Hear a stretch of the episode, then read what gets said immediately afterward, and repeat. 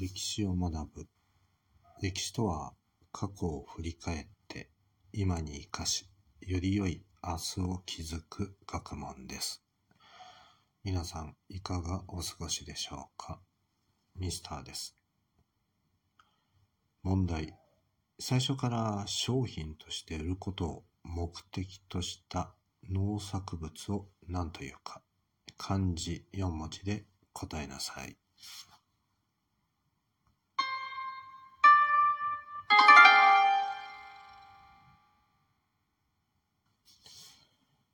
答えは商品作物です。その地域での生産が他の地域と比べて有利なものや得意なものが商品作物となります。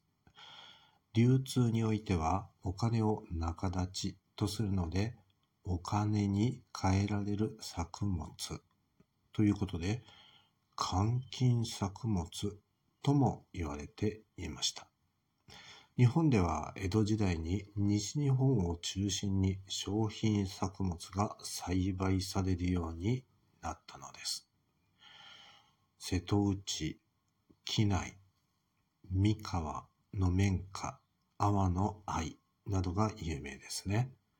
この江戸時代には、桑、構造朝、綿花、菜種などが商品作物として盛んに生産されたのです。明治時代になると全国的に広がっていくわけです。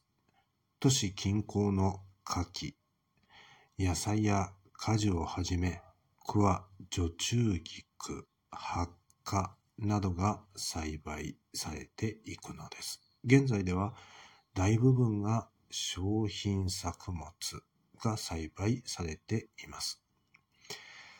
作れば儲かると思いがちですが、実は江戸時代に幕府が農民を統制するために作られた決まりがあるんです。それは田畑勝手作りの禁止令。江戸幕府は米主体の経済政策を基本としていたので、1643年寛永20年に米を作るべき田畑に木綿やタバコ、菜種などの商品作物を栽培してはいけませんという決まりを作ったのです。ところがいろいろな藩ではこの決まりは藩の経済や産業政策に対する幕府の干渉だと不服が相次いだのです。面白いですね。もっとも17世紀の後半になってくると、この決まりを無視して商品作物を盛んに作り始めます。その売上金で年貢米を購入して納入するという農家まで現れたそうです。やり手ですよね。しかもこの頃米の生産量が増えていきます。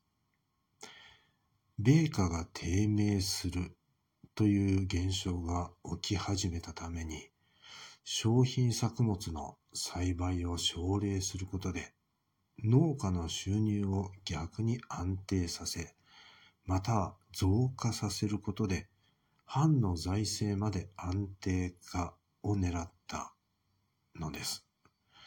この商品作物の栽培を黙認するようになってきましたが、実際に田畑勝手作りの禁止で、これが配信されたのは、1871年の明治4年のことでした。今日はこの辺でおしまいにしましょう。それでは次回までごきげんよう。